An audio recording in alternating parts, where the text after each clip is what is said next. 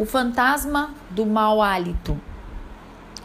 Ao término de uma de minhas palestras, uma senhora aflita me procurou e disse: Irmã Cristiane, por favor, me ajude com um conselho.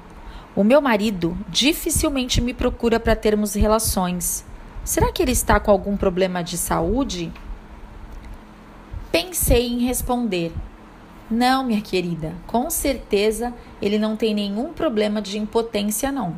O problema está no seu bafo de onça, que não tem ser humano que aguente. Não tem amor que resista ao mau hálito. E é certo que quem sofre disso nem tenha conhecimento, porque quando a gente percebe o mau hálito do outro, nem sempre tem a coragem de alertá-lo. Então, vai a dica Criança dificilmente vai mentir. E se for interrogada sobre o seu mau hálito, logo irá responder com a mão no nariz: Ai, tia, que fedor! Tempos atrás, descobri um aparelhinho fantástico, o limpador de língua. Descobri que a saburra lingual é responsável pelo mau cheiro na boca. Quando a sua língua estiver branca, fique atenta pode ser sinal que você está com mau hálito. Então, se cuide e seja feliz. Recentemente, uma jovem senhora me procurou angustiada e disse que o seu casamento estava prestes a desfazer-se por conta do mau hálito do seu esposo.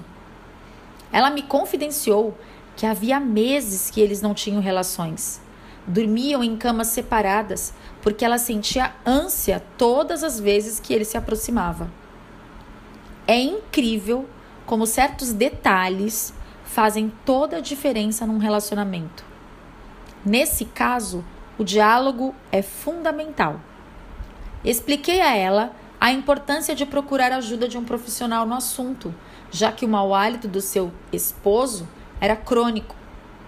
No mercado, há muitos produtos de limpeza bucal que, se forem usados corretamente, podem ser eficazes para obter um hálito saudável.